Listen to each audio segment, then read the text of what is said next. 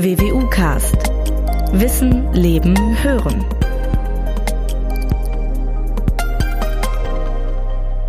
Am 28. September 1951 fand im Beisein von Bundespräsident Theodor Heuss die feierliche Eröffnung einer Institution statt, die die Geschicke und die Zukunft der Bundesrepublik maßgeblich mitbestimmt hat.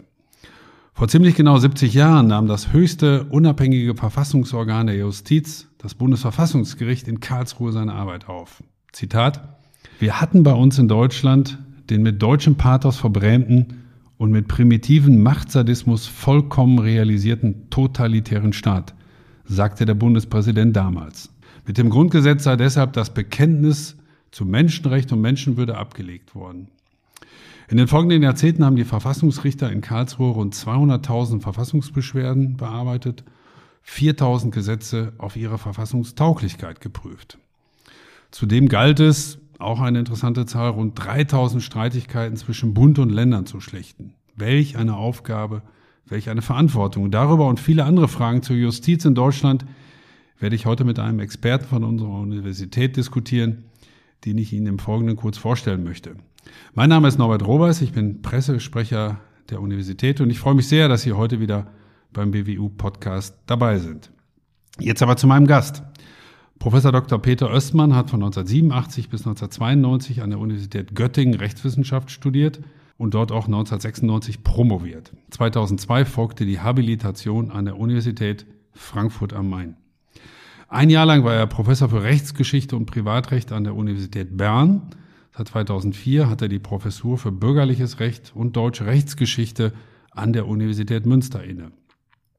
Mit der Historikerin Ulrike Ludwig ist er zudem Leiter des 2021 an der Universität Münster eingerichteten Käthe Hamburger Kollegs Einheit und Vielfalt im Recht, bei dem es vor allem um die Frage geht, wie sich das Verhältnis von Einheit und Vielfalt im Recht in verschiedenen kulturellen Zusammenhängen und während der Epochen gestaltete.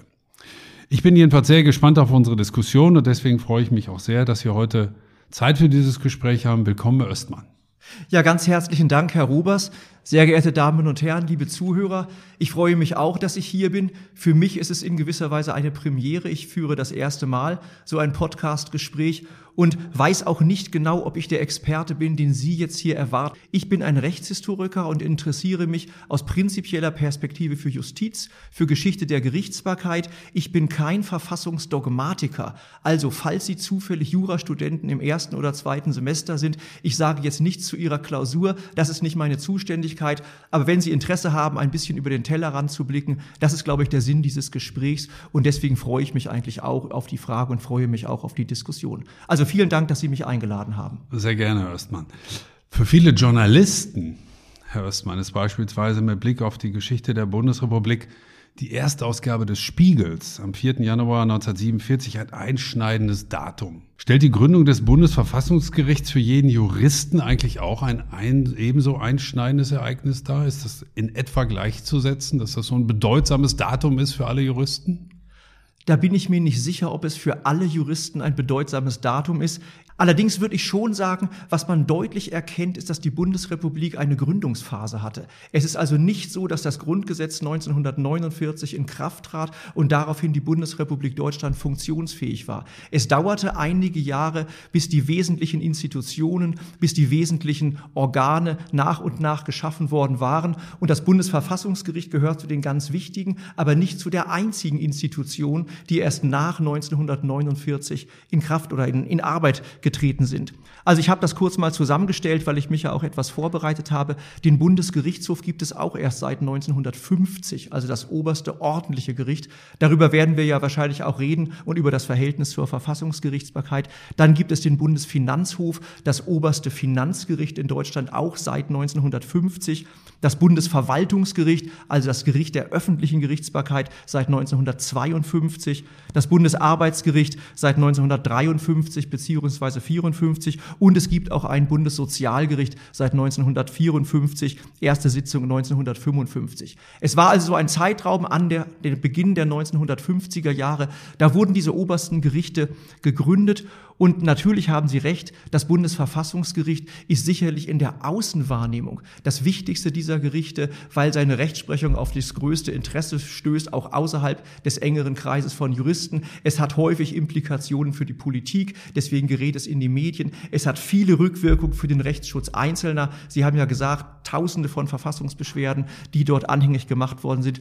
Insofern ist dieses Jubiläum eine wichtige Zäsur und was ich auch sagen würde aus prinzipieller Perspektive, es ist auch ein Zeichen dafür, dass die Bundesrepublik Deutschland sich inzwischen selbst historisiert. Wir denken ja, wir leben in diesem Land, was 1949 gegründet worden ist. Und das ist ja in einer Weise auch richtig. Wir haben dieselbe Verfassung, wir haben auch dieselben Institutionen. Trotzdem sind 70 Jahre für die deutsche Geschichte eine lange Zeit. Und darum ist es auch gut, an so etwas zurückzudenken. Also die Zeit hat sich geändert. 1951 ist ganz anders. Und von heute aus gesehen, ist das eine Zäsur? Also ganz eindeutig ja. Da kommen wir bestimmt noch im Detail drauf zu sprechen. Gehen wir noch mal oder versuchen wir noch mal diese vor 70 Jahren Geschichte uns in Erinnerung zu rufen. Wie nahmen die Bürger eigentlich seinerzeit die Gründung des Bundesverfassungsgerichts, gerne auch von mir aus die Gründung der anderen Gerichte, die Sie gerade genannt haben, auf? Waren das nur Randnotizen oder war das auch für die Bürger schon bedeutsam? Haben Sie davon wirklich Notiz genommen, weil Sie auch spürten, hier wächst gerade die neue Bundesrepublik auch in der Justiz. Ja, da muss ich sagen, das ist hier praktisch eine Frage nach Quellen und diese Quellen sind mir im Einzelnen nicht bekannt. Es gibt aber einen großen Unterschied zwischen der Gründung des Bundesverfassungsgerichts und der Gründung der anderen obersten Bundesgerichte. Denn die anderen obersten Bundesgerichte hatten zum großen Teil Vorläufer, auch schon in der Zeit vor 1945. Da kann man sagen, es ist eine Reorganisation der Justiz, ein Wiederaufbau der Gerichtsbarkeit nach dem Zweiten Weltkrieg. Der Bundesgerichtshof ist das oberste Gericht der obersten Gerichtsbarkeit. Vorher gab es ein Reichsgericht in Leipzig. Es gab einen Reichsfinanzhof, dann gab es einen Bundesfinanzhof. Es gab in der Verwaltungsgerichtsbarkeit auch oberste Gerichte vor 1945. Das Bundesverfassungsgericht ist qualitativ etwas anderes. Und da würde ich sagen, die Wahrnehmung in der Gründungsphase ist wahrscheinlich gar nicht das Entscheidende. Wenn Sie jetzt den Spiegel zitieren, müsste man jetzt in Tageszeitungen gucken, was dort berichtet worden ist, ist mir im Einzelnen nicht klar. Die Quantität ist, glaube ich, viel wichtiger. Denn nach der Gründung des Bundesverfassungsgerichts begannen sofort Verfassungsbeschwerden. Das heißt, diese Rechtsschutzmöglichkeit für den Einzelnen, das ist das qualitativ Neue gewesen mit einer eigenen Form des Gerichts. Und das sprach sich sehr schnell herum. Gleich unmittelbar nach 1951 gab es erste große Entscheidungen des Bundesverfassungsgerichts mit großer Außenwirkung, gerade auf Verfassungsbeschwerden hin. Und das zeigt, dass die Rechtssuchenden, also Bürger, die das Gefühl hatten, dass der Staat ihre Grundrechte verletzt, dort eine spezifische Möglichkeit hatten zu klagen. Und das gab es in dieser Form, jedenfalls institutionalisiert vor 1949 nicht. Und das ist in der Wahrnehmung der Bevölkerung auch deutlich geworden. Das Bundesverfassungsgericht sozusagen als Inbegriff der Gerechtigkeit. Hm. Wer hat denn seinerzeit, ähm, ich bin noch so ein bisschen in der, in der Anfangsphase jetzt natürlich, wer hat denn seinerzeit eigentlich die Gründung vorbereitet? Wie muss man sich das vorstellen? Gab es Gremien, die das vorbereitet vorbereitet haben, inwieweit waren auch die sogenannten Siegermächte eigentlich daran beteiligt? Ja, die Gründung des Bundesverfassungsgerichts ist aber eigentlich erfolgt durch ein Bundesgesetz. Also in der Verfassung war ja vorgesehen, dass es ein Bundesverfassungsgericht geben sollte. Das gab es zu diesem Zeitpunkt nicht. Dann ist ein Bundesverfassungsgericht erlassen worden als Einzel, als einfaches Gesetz vom Bundestag, also vom deutschen Gesetzgeber erlassen worden.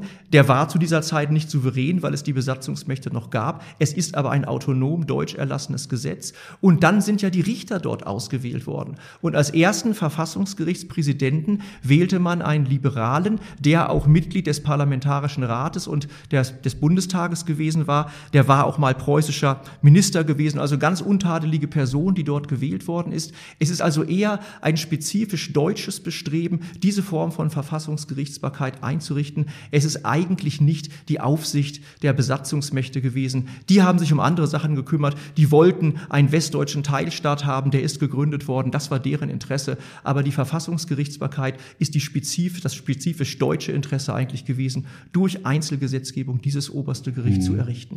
Sie sprechen vom spezifisch deutschen Interesse. Gab es auch ein spezifisch deutsches Motiv, warum man dieses Verfassungsgericht initiiert und gegründet hat. Was war der Hauptzweck, wenn man das mal etwas salopp sagen darf?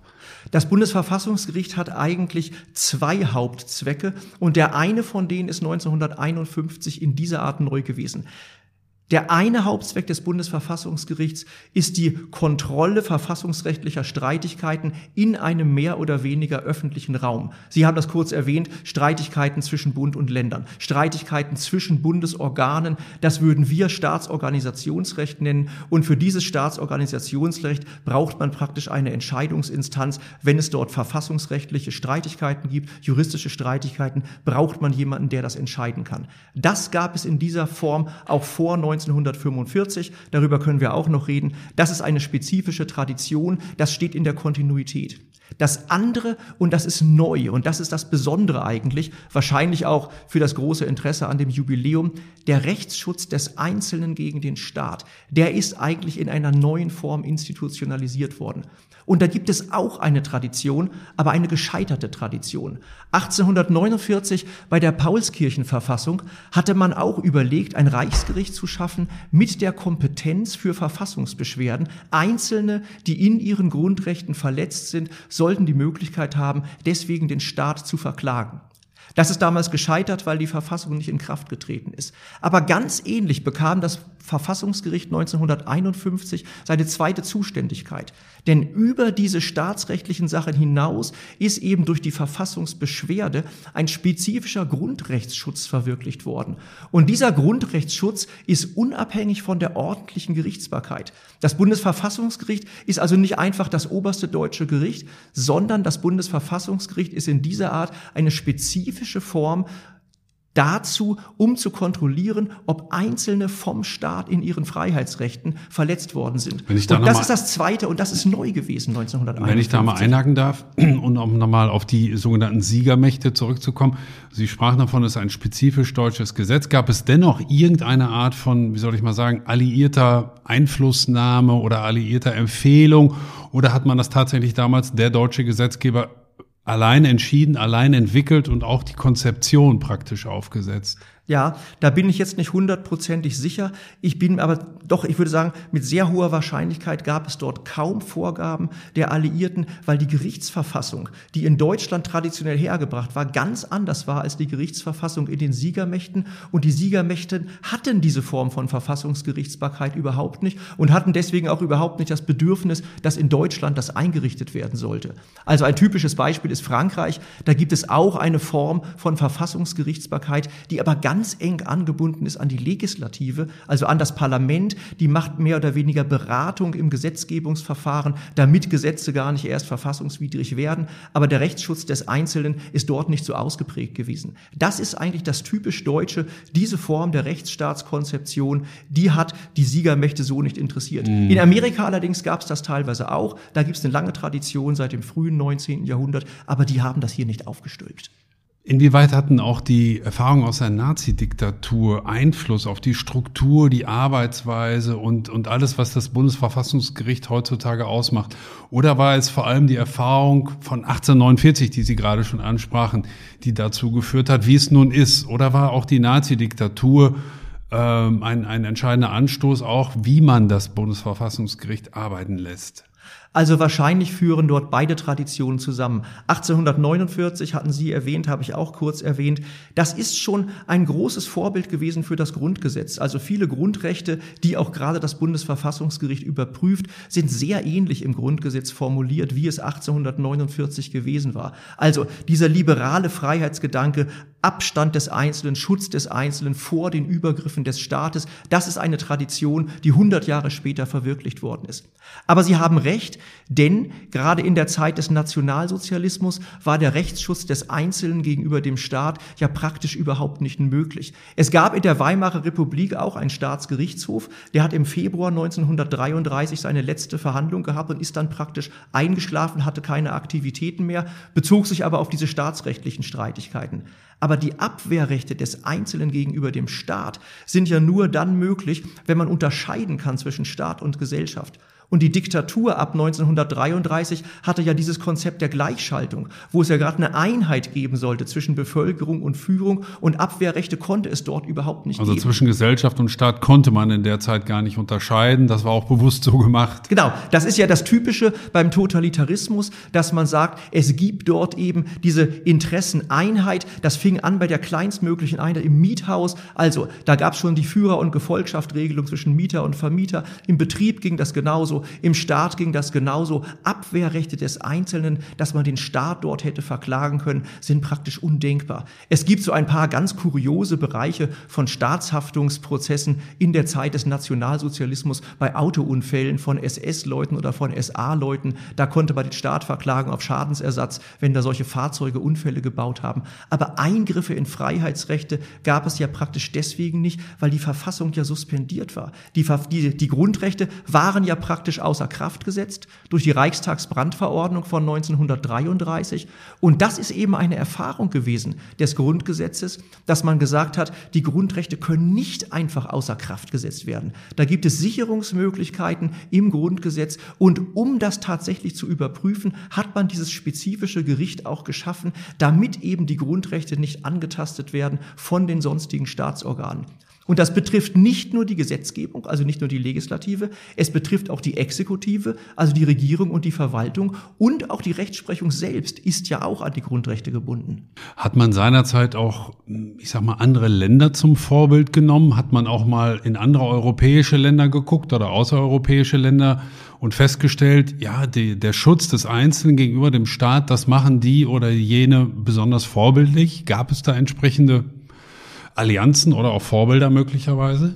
Also ich hatte ja schon gesagt, dass tatsächlich in Amerika die die Verfassungskontrolle etwas ist, was schon seit dem frühen 19. Jahrhundert praktiziert worden ist. Aber im Grunde genommen, ohne dass das jetzt hier etwas anmaßend klingt, ist das gerade die Stärke der deutschen Tradition, dass der Rechtsschutz des Einzelnen gegenüber dem Staat besonders ernst genommen wurde. Und das liegt eigentlich daran, dass Deutschland eine Rechtsstaatstradition vertritt, traditionell, die sich doch etwas unterscheidet von der Rechtsstaatstradition anderer europäischer Länder. Vielleicht gerade auch Frankreich, vielleicht auch gerade die Schweiz. Das sind auch klassische Demokratien, die immer sagen, ein Staatsorgan ist besonders demokratisch legitimiert, nämlich das Parlament, weil es gewählt wird. Und deswegen ist das am dichtesten an der Bevölkerung und deswegen steht es eigentlich anderen Staatsorganen nicht zu, das zu kontrollieren kontrollieren, was das Parlament gemacht hat. Und da hat Deutschland einen anderen Ansatz. Also Michael Stolleis hat mal irgendwo in einem Vortrag gesagt, Rechtsstaat geht vor Demokratie. Also in diesem Konflikt hat Deutschland immer sehr stark auf diesen formalen Rechtsstaatsgedanken geachtet. Ist das denn tatsächlich dann einzigartig weltweit? Wir können jetzt nicht alle 200 Staaten der Erde durchdeklinieren, aber hat das was Einzigartiges oder gibt es was Vergleichbares? Also ich persönlich habe das Gefühl, das hat was Einzigartiges und zwar mit einer sehr langen Tradition. Eine Tradition, die ich jetzt sicherlich über einen Zeitraum von vier bis 500 Jahre spannen würde, dass die Gerichtsbarkeit wirklich stark ist, staatliches Handeln zu kontrollieren, dass die Gerichtsbarkeit nicht unter den anderen Staatsgewalten steht, sondern gleichrangig mit den anderen Staatsgewalten ist und dass deswegen auch im Konflikt die Legislative nicht das Bestimmungsrecht über die Judikative hat. Das ist eine Tradition, die brauchte Deutschland von anderen Staaten nicht zu übernehmen. Die hat eine große, große Tradition in Deutschland bis weit in die frühe Neuzeit zurück.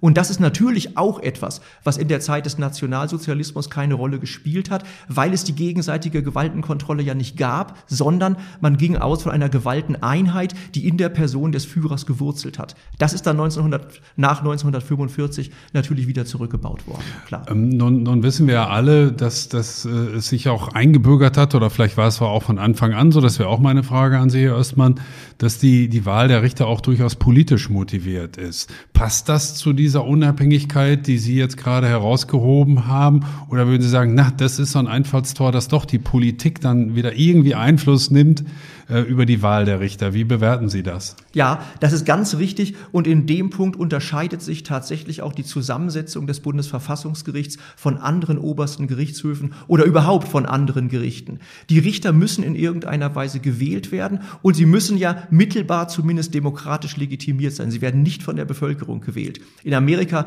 gibt es ja teilweise Wahlen der Richter durch die Bevölkerung. Das ist bei uns anders. Und wählbar ist beim Bundesverfassungsgericht, wer die Befähigung zum Richter Richteramt hat. Man muss also Jurist sein, man muss aber nicht aus der Justiz kommen. Man kann genauso gut Professor sein. Viele Richter des Bundesverfassungsgerichts waren vorher Staatsrechtslehrer an Universitäten. Einige waren auch Politiker gewesen. Da gibt's ja auch viele Beispiele dafür. Peter Müller beispielsweise. Klar. Und die Wahl, Roman Herzog war auch mal Landesminister gewesen, dann ist er Bundespräsident gewesen, dann war er zwischendurch am Bundesverfassungsgericht. Ganz eindeutig ist das so. Und die Wahl erfolgt auch durch politische, durch Gremien jedenfalls, in denen stark Politiker vertreten sind. Ich glaube, es ist ein Kompromiss. Das Bundesverfassungsgericht ist natürlich unabhängig von anderen Staatsgewalten, ist aber sicherlich von den obersten Gerichten, die es gibt, dasjenige, was am dichtesten an der Politik dran ist. Das, heißt das betrifft aber nicht den Bereich der Verfassungsbeschwerden. Das betrifft nun gerade den Bereich der staatsrechtlichen Streitigkeiten. Das heißt, diese politische Wahl der Richter halten Sie auch für unproblematisch oder das hat sich in der Vergangenheit zumindest nicht als problematisch erwiesen. Habe ich Sie da richtig verstanden? Genau, es hat sich doch eigentlich gezeigt, dass auch diejenigen Mitglieder des Verfassungsgerichts, die eben bestimmte politische Vorkarrieren hatten und die auch von bestimmten Parteien ins Gespräch gebracht worden sind als Kandidaten für das Verfassungsgericht, doch sehr schnell dort eben eine Neutralität auch an den Tag gelegt haben, dass man sie nicht irgendwie als Vertreter einer Partei angesehen hat, sondern eben als verhältnismäßig neutralen Autor, Institution, Autorität, die sich für die Verteidigung verfassungsrechtlicher Positionen eingeschränkt haben. Ich glaube, dieses System hat sich bewährt. Es wäre auch scheinheilig zu sagen, dass man die Auswahl jetzt irgendwelchen Gremien überlässt.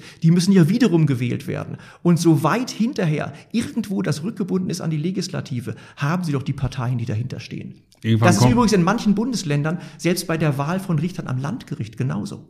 Irgendwann kommen die Parteien oder die Politik dann doch irgendwie ins Spiel. Noch eine letzte Frage, erstmal so ein bisschen an die Gründungszeit zu erinnern.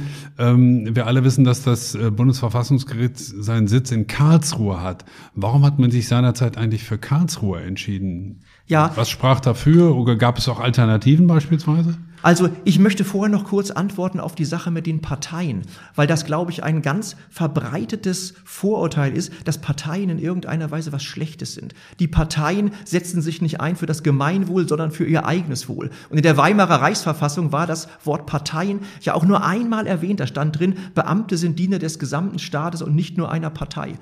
Und im Grundgesetz sind die Parteien schon sehr dicht angenähert eigentlich an staatstragende Organisationen. Und dieses Zusammenspiel von Parteien in ihrer Konkurrenz in der Legislative hat sich eigentlich bewährt. Die Sache mit Karlsruhe ist interessant, also vielen Dank, dass Sie das gefragt haben. Das ist auch eine spezifisch deutsche Tradition, dass man sagt, zur Gewaltenteilung und zur gegenseitigen Gewaltenkontrolle gehört es eigentlich auch, dass diese Gewalten an unterschiedlichen Orten sitzen. Also die Unabhängigkeit ist immer auch eine räumliche Unabhängigkeit. Und das gab es in Deutschland seit 1495. Da ist das Reichskammergericht gegründet worden, das oberste Gericht im Heiligen Römischen Reich deutscher Nation. Das saß nie an dem Ort, an dem der Kaiser residiert hat. Und das war in vielen Epochen genauso. Nach 1871 ist das Reichsgericht gegründet worden. Es nahm seine Arbeit auf 1879 und das saß in Leipzig. Also auch nicht in Berlin, auch nicht in der Hauptstadt. Und 1495, um das früheste von Ihnen genannte Datum zu benennen, hat man das seinerzeit auch ganz bewusst gemacht, um diese Trennung herbeizuführen oder war das seinerzeit ein Zufall oder weil man nichts Besseres gefunden hat? Nein, das war ganz bewusst von den Reichsständen so gewollt, um zu sagen, die Jurisdiktio, die Gerichtsgewalt des Kaisers, die wollen wir ergänzen durch eine Gerichtsgewalt der Territorien und deswegen gab es diese Formel Kaiser und Reich. Die Reichsgewalt wird nicht nur vom Kaiser, sondern auch von Ländern ausgeübt. Deswegen haben die Länder Mitspracherechte gehabt an der Besetzung der Richterposten, so ähnlich wie heute es auch eben da bestimmte Wahlen gibt. Und dann suchte man Städte aus wie Speyer oder wie Wetzlar, die klein waren und die unbedeutend waren. Und der Kaiser saß ja teilweise in Prag, der saß ja teilweise in Wien und der war davon einfach entfernt und hat vergleichsweise wenig Einfluss genommen.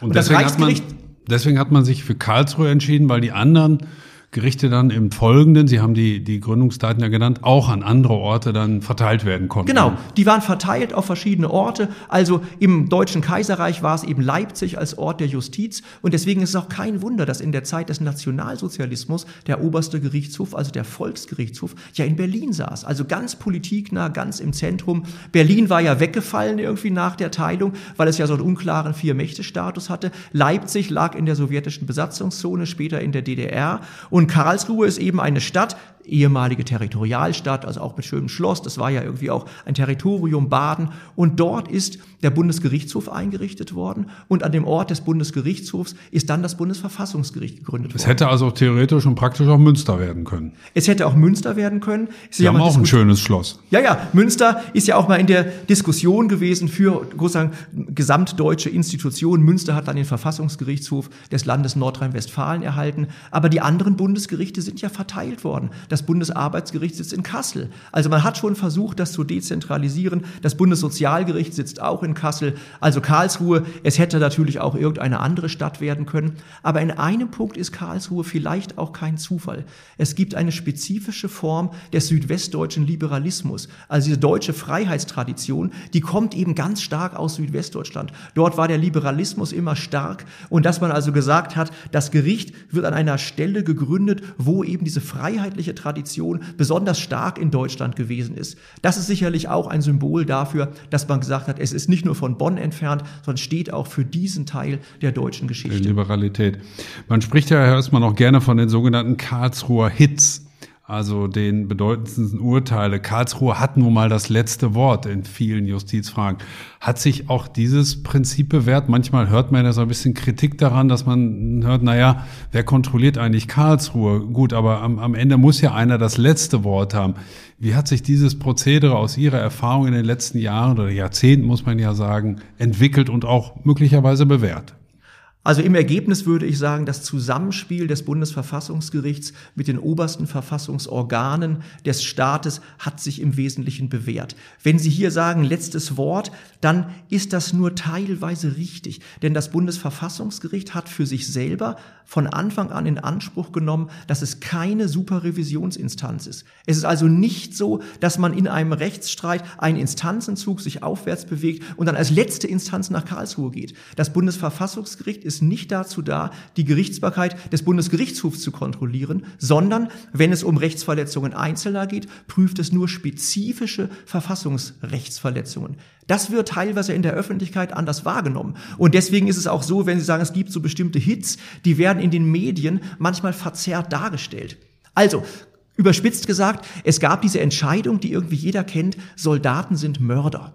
Das Bundesverfassungsgericht hat nie gesagt, dass Soldaten Mörder sind, sondern aufgrund einer spezifisch verfassungsgerichtlichen Kontrolle haben sie nur gesagt, es ist nicht verfassungswidrig, wenn jemand nicht bestraft wird, der gesagt hat, Soldaten sind Mörder. Ob Soldaten Mörder sind, darf das Verfassungsgericht gar nicht beurteilen. Ob man bestraft wird oder nicht, ist die Frage des Strafgerichts. Das Bundesverfassungsgericht muss nur entscheiden, ob es von Verfassungswegen geboten ist, so jemanden zu bestrafen. Das wird häufig nicht mit berichtet und deswegen sagt man immer, das Bundesverfassungsgericht mischt sich in bestimmte Rechtsgebiete ein. Das glaube ich eigentlich nicht. Diese Zurückhaltung ist im Wesentlichen gewahrt worden. In staatsrechtlichen Bereichen allerdings die aber in der Öffentlichkeit manchmal nicht so wahrgenommen werden, ist es allerdings so, dass bestimmte verfassungsgerichtliche Entscheidungen quasi gesetzliche Autorität haben. Also wenn Gesetze für verfassungswidrig erklärt werden, muss es ja trotzdem eine Regelung geben in der Übergangszeit, bis der Gesetzgeber das berichtigt. Und da kann das Bundesverfassungsgericht Anordnungen treffen, die dann verbindlich sind für die anderen Staatsorgane, auch für den Gesetzgeber, bis der etwas ändert. Und insofern hat das Verfassungsgericht ein letztes Wort. Das ist dann mhm. richtig. Ich habe schon angesprochen, Herr Östmann, ähm, Sie Sie sind auch Leiter des ähm, noch relativ neuen Käthe Hamburger Kollegs hier in Münster. Dabei untersuchen Sie das Verhältnis von, von Einheit und Vielfalt im Recht. Sie haben es vielleicht schon so ein bisschen vorweggenommen, aber ich will es äh, nochmal anders formulieren.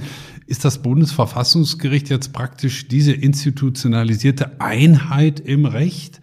Oder kann man das nur auf ein bestimmtes Rechtsgebiet, nämlich auf die Verfassung, praktisch reduzieren? Wie würden Sie diese, diesen Gedanken, sagen wir mal, aufgreifen? Einheit im Recht ist es das Bundesverfassungsgericht, was diese Einheit garantiert? Also für die Einheit des Verfassungsgerichts, insbesondere für eine einheitliche Auslegung verfassungsrechtlicher Normen mit einer bestimmten Autorität, ist das Bundesverfassungsgericht sicherlich die wichtigste Institution. Also, wenn Sie wissen wollen, wie das Verfassungsrecht ist, dann hilft der Blick in die Verfassung häufig vergleichsweise wenig. Der Bereich, der Sie jetzt interessiert oder der viele Menschen interessiert, sind ja die Grundrechte. Das sind kurze Sätze, in denen es nur heißt, jeder hat das Recht, das und das zu machen. Was das im Einzelnen heißt, ist auslegungsbedürftig Und da ist die Rechtsprechung des Bundesverfassungsgerichts für die Verfassungswirklichkeit wirklich maßgeblich. Und da trägt das Bundesverfassungsgericht zur Rechtseinheit bei, wenn es sich selber bindet und wenn es mit seiner Autorität diesen Weg einfach vorgibt. Das ist klar. Für andere Rechtsgebiete gilt das nicht. Für andere Rechtsgebiete ist es ja so, dass die ordentliche Gerichtsbarkeit Landeszuständigkeit ist, dass dort Oberlandesgerichte ja entscheiden über Streitigkeiten. Wenn die allerdings abweichen wollen von der Rechtsprechung von der ständigen Rechtsprechung anderer Oberlandesgerichte oder von der Rechtsprechung des Bundesgerichtshofs. Dann gibt es dort oberste Gerichte für die ordentliche Gerichtsbarkeit, die dann wiederum die Zuständigkeit haben, die Einheit der Rechtsordnung zu wahren. Das betrifft aber keine verfassungsrechtlichen Fragen. Im Verfassungsrecht gibt es diese Form von Zersplitterung natürlich nicht, weil das Grundgesetz die Verfassung für den Gesamtstaat ist. Es gibt ja auch Einzelverfassungen in den Bundesländern und in den Bundesländern gibt es zum Teil ja auch eigene Verfassungsgerichte.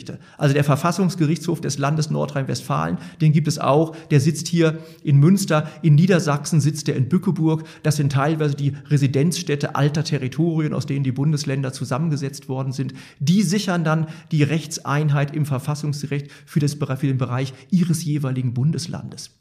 Sie haben gerade schon ein markantes Datum genannt, 1495.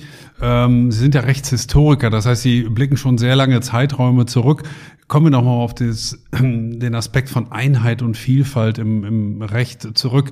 Seit 1495 erkennen Sie da eine ganz große Linie, dass es in der Jurist, Jurisdiktion in Deutschland immer mehr hin zur Einheit ging oder immerhin weiter zur Vielfalt? Gibt es da große Linien, die man erkennen kann? Oder gibt es auch markante Unterschiede in den unterschiedlichen Rechtsgebieten?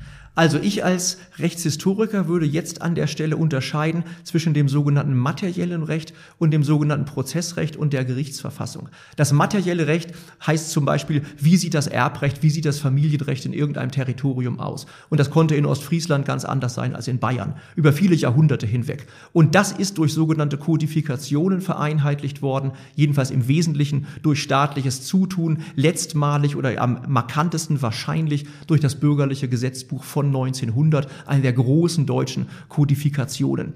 Im Bereich der Gerichtsbarkeit ist das anders. Da gibt es also schon deutlich den Wunsch, schon seit dem 16. Jahrhundert, dass die Territorien oberste Landesgerichte einrichten, die mehr oder weniger den Maximen des Reichskammergerichts, dieses damals obersten Gerichts, gefolgt sind. Und viele Territorien wollten sich lösen von dieser obersten Gerichtsbarkeit durch Privilegien. Da brauchen die Einzelheiten jetzt nicht zu interessieren. Aber wenn die solche Privilegien bekommen haben, war ihre Gegenleistung, dass sie sich dann verpflichteten, eigene oberste Landesgerichte einzurichten, die mehr oder weniger den Maximen der Reichsgerichtsbarkeit entsprochen haben.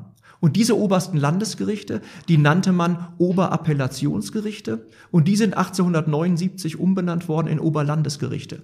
Also die Oberlandesgerichte, die wir heute haben, die repräsentieren diese alte Form von Gerichtseinheit. Die sind viel älter als der Bundesgerichtshof, die sind viel älter als das Bundesverfassungsgericht und die stehen für diese deutsche Tradition und die gibt es immer noch. Also das Oberlandesgericht Celle ist über 300 Jahre alt zum Beispiel. War denn das Jahr 1800 71, also die Gründung des ersten deutschen Nationalstaates, ein markantes Datum auch für die Justiz, denn vorher, so weiß ja nochmal, war ja Deutschland zersplittert in zahlreiche Fürstentümer und so weiter und 1871 tatsächlich der erste Nationalstaat. Was hatte dieses Datum auch für die deutsche Justiz für eine Bedeutung? Also für die Justiz war es so, dass ja vor der Gründung in Anführungsstrichen dieses Kaiserreichs 1871 es den Norddeutschen Bund gab und der Norddeutsche Bund hat ein Bundesoberhandelsgericht bekommen für Streitigkeiten innerhalb des Bundes in Leipzig. Durch bestimmte Lobbyistenarbeit hat die Handelskammer Leipzig das durchgesetzt, dass dieses Gericht nach Leipzig gekommen ist. Nach der Gründung des Reiches oder nach der Umbenennung des Norddeutschen Bundes in Deutsches Reich ist dann dieses Bundesoberhandelsgericht umbenannt worden in Reichsoberhandelsgericht. Es hatte aber nur eine Zuständigkeit für Handelssachen. Und die Zuständigkeit ist dann erweitert worden. Nach der Reichsgründung hat das Reich sogenannte Reichsjustizgesetze entworfen und dann 1877 verabschiedet. Die sind 1879 in Kraft getreten unter anderem ein Gerichtsverfassungsgesetz und seit dem 1. Oktober 1879 ist dieses Reichsoberhandelsgericht dann umbenannt worden in Reichsgericht und seit diesem Tag gibt es praktisch eine Rechts-, eine Gerichtseinheit in Deutschland mit einem einheitlichen obersten Gericht an der Spitze. Das ist die Tradition, in der der Bundesgerichtshof steht. Das ist nicht die Tradition des Bundesverfassungsgerichts. Daran sieht man ja an Ihren Schilderungen, wie, wie häufig die Justiz natürlich auch von tiefgreifenden Veränderungen und von Systemwechseln praktisch betroffen war. Man hat ja den Eindruck, jetzt ich vielleicht auch als äh, heute lebender Zeitgenosse, naja, so wie wir jetzt hier leben, das, das wird wahrscheinlich für die Ewigkeit so sein. Das hat sich ja bewährt, wie Sie selber sagen in vielerlei Hinsicht. Aber aus der Geschichte lernen wir, und das wäre meine Frage an Sie, nein, auch dieses Justizsystem wird sich wahrscheinlich weiter reformieren und immer weiterentwickelt werden und vielleicht auch zu entscheidenden Veränderungen kommen, Fragezeichen? Ja, das ist aus meiner Sicht ja eigentlich die große Freude bei der Beschäftigung mit Geschichte, dass es den Blick auf die Gegenwart unglaublich entspannen kann. Also man sieht, wie vieles früher anders gewesen ist und dann spricht einfach eine hohe Plausibilität dafür, dass es in der Zukunft auch anders sein kann. Also ewige Werte, darüber kann man nachdenken im Bereich von Philosophie, also vielleicht in dem Bereich, ob es ewige Rechtswerte gibt. Gustav Radbruch hat mal gesprochen von der Rechtsarbeit der Jahrhunderte. Da geht es um bestimmte Gerechtigkeitsvorstellungen. Bezogen auf so handwerkliche Fragen wie Justiz, glaube ich auch, sowas verändert sich. Und das allerdings war jetzt ja der Anlass unseres Gespräches, 70 Jahre Institution in der Moderne, also Kontinuität des Bundesverfassungsgerichts über so einen Zeitraum, ist so bezogen auf die letzten 200 Jahre deutscher Geschichte schon eher lang. Also wenn Sie sagen, es kann sich ja mal was ändern, es hat sich in vielerlei Zeiten viel schneller geändert als jetzt. Also die Bundesrepublik in ihrer Verfasstheit besitzt schon eine erstaunliche Stabilität. Ich will Ihnen auch mal ein Zitat vorlesen in dem Zusammenhang. Das stützt das so ein bisschen, was Sie gerade gesagt haben, dass es möglicherweise doch für längere Zeit ja jetzt schon besteht und vielleicht noch viel länger bestehen wird. Der Frankfurter Rechtswissenschaftler Peter Gillies hat mal geschrieben in einem Aufsatz, Zitat, die Bundesrepublik Deutschland verfügt über ein Justizsystem, das mit Abstand zu einem der mächtigsten, der größten, der ausdifferenziertesten und der effizientesten in der Welt zählt. Würden Sie diesen Satz so unterstreichen? Ja, das würde ich auf jeden Fall unterstreichen. Herr Gilles, den Sie zitiert haben, ist Prozessrechtler, ist kein Rechtshistoriker. Der bezieht das auf die Gegenwart. Und wenn man sagt, das Rechtssystem ist ausdifferenziert, komme ich, glaube ich, zu meiner allerersten Antwort zurück. Wir haben alleine schon fünf Formen der Gerichtsbarkeit. Wir haben die ordentliche Gerichtsbarkeit, die beschäftigt sich mit Strafsachen und mit Zivilsachen. Wir haben die Verwaltungsgerichtsbarkeit, die Finanzgerichtsbarkeit, die Arbeitsgerichtsbarkeit und die Sozialgerichtsbarkeit. Alle mit verschiedenen Instanzen. Und wir haben dann quasi als Staatsorgan noch das Bundesverfassungsgericht für diese spezifische Form der Verfassungsüberprüfung. Also es gibt eine große Form der Ausdifferenzierung.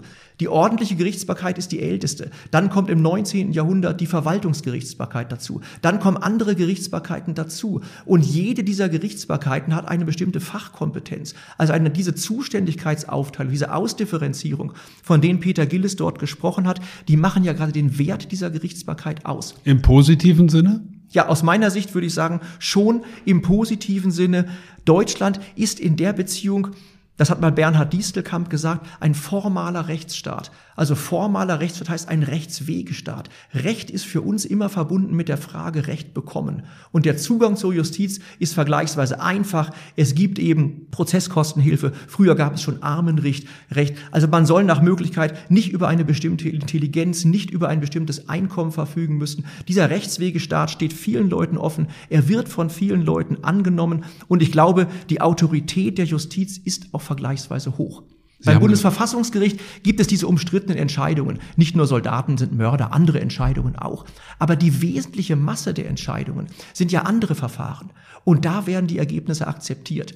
Ich glaube, die Ergebnisse der Justiz sind häufig wesentlich weniger umstritten als die Kompromisse der Gesetzgebung, als politische Streitigkeiten. Die Justiz als Autorität in Deutschland besitzt ein hohes Ansehen. Ich will Ihnen ein weiteres Zitat auch nochmal von besagtem Peter Gillis äh, vorlesen. Er hat auch gesagt, Zitat, die Hauptprobleme der Justiz bestehen in der Übermacht dieser sogenannten dritten Staatsgewalt, der Übergröße, der Überkompliziertheit und insbesondere der Überlastung infolge von jährlich vielen Millionen an Geschäftseingängen. An diesen Problemen entzünden sich Debatte um, die Debatten um eine grundlegende Reform der deutschen Ziviljustiz, um jene hybriden Zustände abzubauen. Also einerseits eine große Differenziertheit und schneller Zugang für jeden Bürger, aber auch vielleicht eine, wie er das sagt, Über, Übermacht, auch Überlast. Wie schätzen Sie das ein? Ja, Übermacht ist schwer zu sagen. Vielleicht kann man sich annähern mit bestimmten Phänomenen. Also jetzt im Moment, ich weiß ja nicht, wie lange Sie den Podcast hier halten, auf der Homepage halten werden. Es ist ja eine Bundestagswahl. Es wird zum Beispiel diskutiert über die Beschleunigung von Genehmigungsverfahren, zum Beispiel für Windkraftanlagen. Und ein Verzögerungsfaktor sind ja Klagemöglichkeiten dagegen. Und wenn man sagt, dass die Justiz die Möglichkeit besitzt politische Interessen, zum Beispiel die Förderung von Umweltschutz durch umweltfreundliche Windkraftanlagen zu verlangsamen, könnte man ja sagen, sie mischen sich in politische Angelegenheiten ein. Die Justiz kann das aber nur auf der Grundlage von Gesetzen und diese Gesetze hat ja nun vorher der Gesetzgeber erlassen. Deswegen sehe ich das Problem eigentlich nicht. Also in anderen Bereichen kann man stärker darüber diskutieren. Also setzt jetzt tatsächlich die Verfassung ein Grundrecht auf informationelle Selbstbestimmung voraus, obwohl das im Grundgesetz mit keinem einzigen Wort gesagt wird. Darüber könnte man diskutieren. Man kann das aber auch so bejahen, wie das Bundesverfassungsgericht das gemacht hat. Und wenn man das nicht möchte, kann man auch den Wortlaut der Verfassung ändern. Der ist ja für das Verfassungsgericht in irgendeiner Weise maßgeblich. Es stimmt, wenn Sie Zitate zusammentragen, man könnte auch sagen, Konrad Adenauer hat mal gesagt, das Bundesverfassungsgericht ist der Diktator Deutschlands. Oder andere Politiker aus den 50er Jahren, wer schützt uns vor den Schützern der Verfassung? Das führt genau in diese Richtung, die Sie angesprochen haben. Der andere Punkt von Herrn Gilles ist eigentlich in der Praxis der viel wichtigere. Die Überlastung der Justiz führt dazu, dass die Justiz insgesamt erlahmt und da muss man überlegen, wie man dieses Problem löst. Beim Bundesverfassungsgericht hat man es dadurch gelöst, dass man irgendwann die Senate vergrößert hat und dass es auch wissenschaftliche Mitarbeiter gibt. Das heißt, viele Entscheidungen des Bundesverfassungsgerichts werden zwar unterschrieben von den Richtern, werden der Sache nach aber von Mitarbeitern ausgearbeitet. Gerade auch die Tausenden von Verfassungsbeschwerden, die abgelehnt werden, weil sie keinerlei Chancen haben. Da gibt es kleine Ausschüsse, die sich damit beschäftigen. Das Plenum tagt da überhaupt nicht in öffentlichen Verhandlungen. Kann es in dem Zusammenhang auch einen Grund spielen, Herr Östmann? Sie sprachen davon, dass dass es unabhängig vom Geldbeutel und von der Intelligenz und so weiter jedem Bürger möglich sein soll, ähm, schnell zu Gericht zu ziehen. Hat uns das auch zu so einer Art, ich sag mal, Klagenation gemacht? Jeder rennt sofort zu Gericht, weil er sein Recht irgendwo gefährdet sieht oder in Anspruch nehmen will. Und der Weg dorthin ja auch vergleichsweise einfach ist, sehr ausdifferenziert ist, vielleicht auch sehr übersichtlich. Hat uns das zu so einer Klagenation gemacht? Ja, das glaube ich eigentlich schon. Und das wird noch dadurch verstärkt, dass es Rechtsschutzversicherungen gibt. Das heißt, normalerweise, wenn man einen Prozess führt und verliert, muss man die Kosten bezahlen. Und zwar nicht nur seine eigenen, sondern auch die des Gegners und auch die des Gerichts. Und wenn man sich dagegen versichern kann. Kann ich dann, machen, was ich will. Dann können oder? Sie machen, was Sie wollen. Es werden zwar Erfolgsaussichten geprüft, aber das wird verhältnismäßig großzügig bewilligt. Das Problem gibt es tatsächlich. Ich habe allerdings mal mich mit Justizerledigungszahlen aus dem 19. Jahrhundert beschäftigt, auch aus Anlass eines Jubiläums. Das war das 200-jährige Jubiläum des Oberlandesgerichts Köln und dort galt im 19. Jahrhundert französisches Recht. Also eine Justiz, die verhältnismäßig einfach war, die preiswert war, die mündlich war und die Fallzahlen, die dort angefallen sind vor den Landgerichten im 19. Jahrhundert, waren viel höher als heute, bezogen auf die Bevölkerungszahl. Also es gibt bestimmte Justizsysteme, die ermutigen, praktisch vor Gericht zu ziehen, andere schrecken eher davon ab. Ein Punkt würde ich aber gern noch ansprechen, weil der in dem Zitat von Gilles auch noch aufgetaucht ist. Die Kompliziertheit und die Überlastung der Justiz. Zur Kompliziertheit würde ich jetzt sagen als Jurist, dass man sich darüber klar werden muss, welchen Zweck Recht eigentlich bezieht, hat. Also Recht soll natürlich Verhalten steuern von Menschen, aber in der Formulierung, in der Art und Weise, wie es normativ gehandhabt wird, ist es eigentlich von Juristen für Juristen. Und deswegen ist es klar in einer arbeitsteiligen Gesellschaft, dass man dafür Experten braucht. Man benötigt Juristen. Deswegen gibt es zum Beispiel ab dem Landgericht Anwaltszwang. Das heißt, dass es kompliziert ist, wird zum Beispiel vom Gesetz dadurch schon gewährleistet und berücksichtigt, dass der Einzelne ohne professionalisierten Rechtsschutz dort überhaupt nicht klagen kann. Also die Professionalisierung schützt vor den Hürden dieser Kompliziertheit. Die Überlastung ist ein ganz gefährliches Argument. Es wird nämlich immer gesagt, die Justiz ist überlastet. Deswegen gibt es irgendwie die Notwendigkeit, irgendetwas zu vergrößern. Das kostet aber Geld und deswegen will man aber Geld sparen. Das Schlagwort heißt Effizienzsteigerung. Und die Effizienzsteigerung der Justiz also Sparmaßnahmen, Beschleunigungsmaßnahmen, Verkleinerungsmaßnahmen von Spruchkörpern führt eigentlich dazu, dass der Weg des Einzelnen zur Justiz erschwert wird, der Rechtswirk wird komplizierter, der Rechtswirk wird langsamer, wird umständlicher. Und darüber kann man geteilter Meinung sein, ob man das möchte, denn von unseren drei Staatsgewalten, die wir haben, Legislative, Exekutive und Justiz, ist die Justiz ja die billigste. Das Einsparpotenzial ist dort gar nicht so hoch. Und je schwieriger der Weg wird zur ordentlichen Gerichtsbarkeit, kann man jetzt den Weg zurückführen zum Gespräch unseres, unserer Diskussion hier zum Thema, umso häufiger wird wohl die Notwendigkeit bestehen, Rechtsschutz vor dem Bundesverfassungsgericht vielleicht anzurufen, wenn eben der Instanzenzug beschnitten wird und sie in der ordentlichen Gerichtsbarkeit das Ziel nicht erreichen. Das ist ja durchaus eine komplexe Materie, die Sie da jetzt aufgedröselt haben. Einerseits diese Komplexität, die Ausdifferenziertheit, vielleicht auch die Klage, Wut vieler Deutschen. Ab dem Landgericht muss man einen Anwaltszwang oder hat man einen Anwaltszwang, weil es doch langsam aber sicher zu kompliziert wird. Wenn Sie das mal alles versuchen, über einen Kamm zu scheren und sagen, naja, an der oder der Stelle, da müsste man tatsächlich mal über eine Reform nachdenken. Da bedarf es wirklich mal einer grundlegenden Systemänderung möglicherweise. Was würde Ihnen dazu einfallen?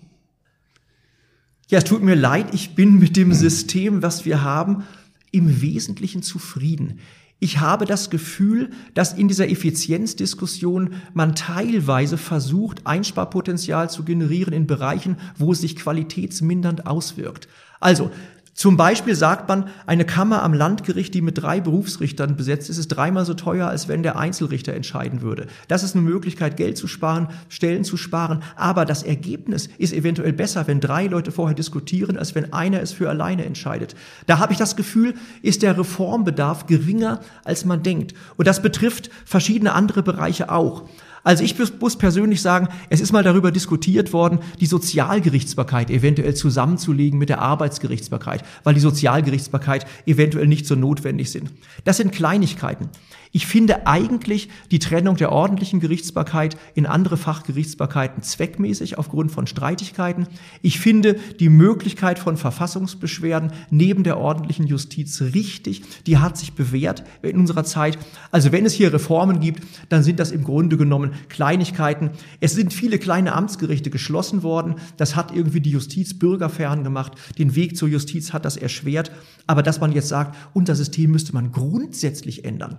Da bin ich nicht so sicher. Also was sollte das sein, dass man mehr Laien einbindet in die Justiz? Es gibt natürlich Schöffen im Strafrecht. In Handelsgerichten gibt es Laien als Handelsrichter. In Familiensachen gibt es irgendwie auch Zustände, irgendwelche Beratungen durch so Familienorgane. Das sind aber Kleinigkeiten. Im Grunde genommen glaube ich, dass unser System eigentlich im Großen und Ganzen eine Erfolgsgeschichte ist.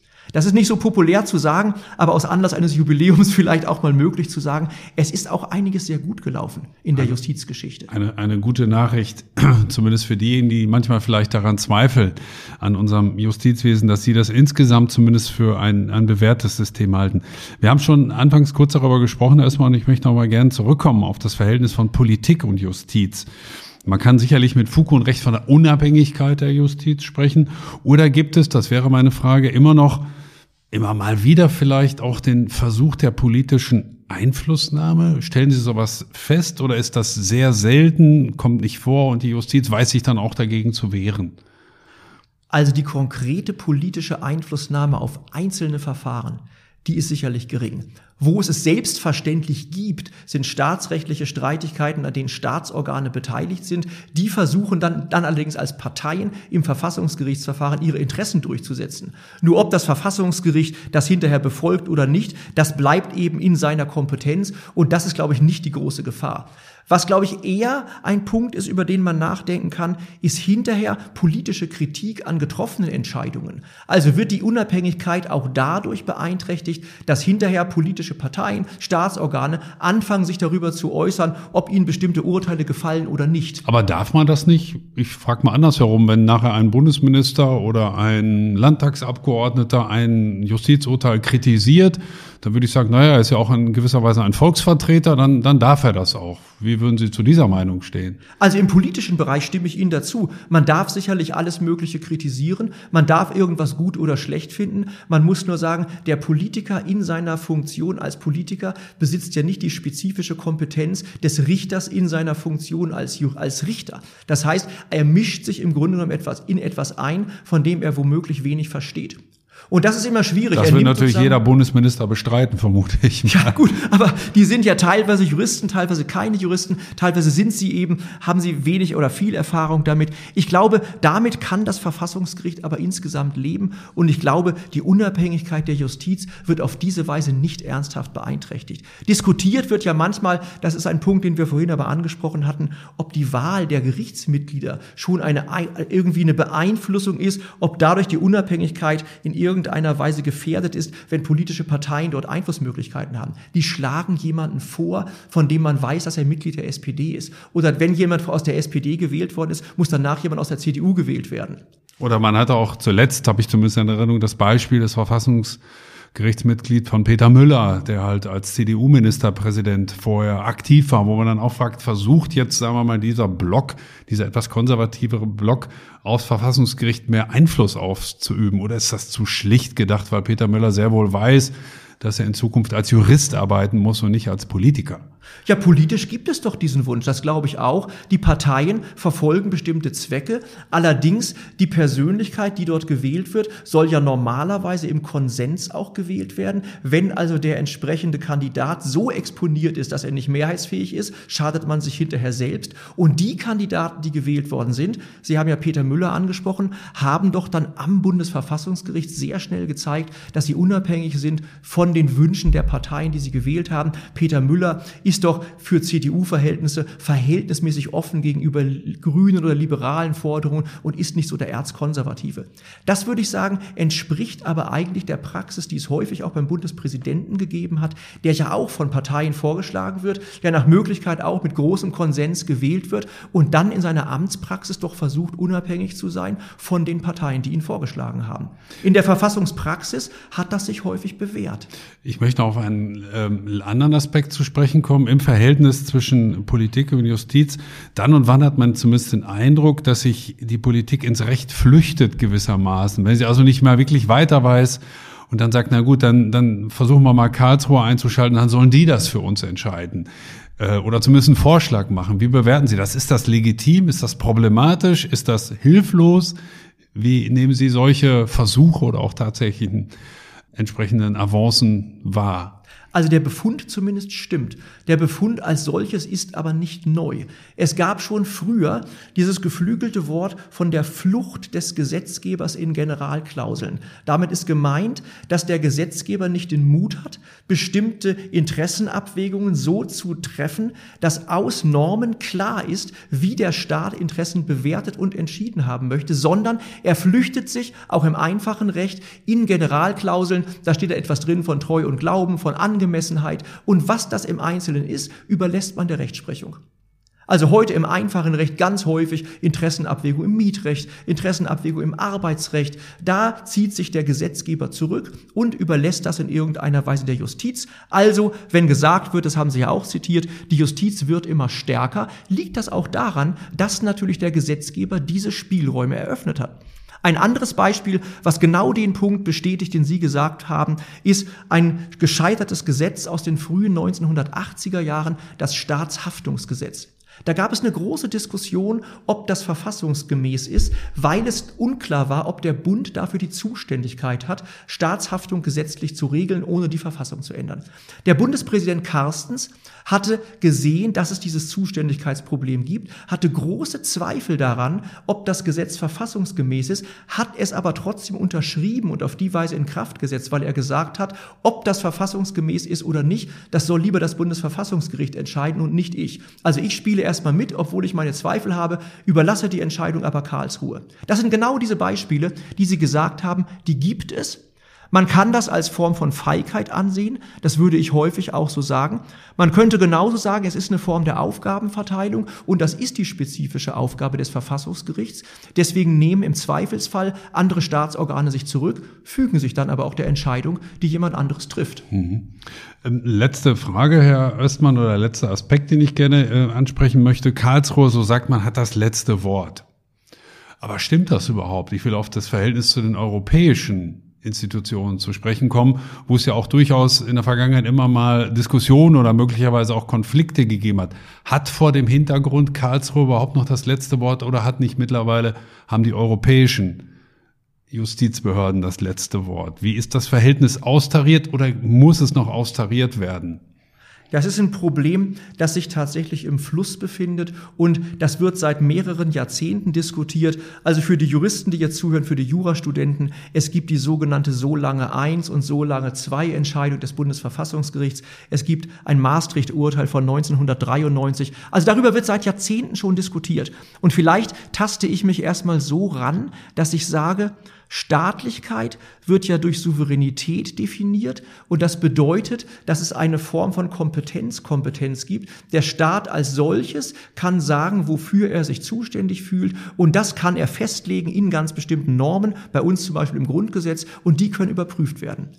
Das ist in Europa aber anders, weil die Europäische Union jedenfalls nach überwiegender Sichtweise kein Staat ist. Und die kann sich ihre Kompetenzen nicht selber schaffen. Die werden übertragen durch Verträge, an denen die einzelnen Mitgliedstaaten zu, mitwirken.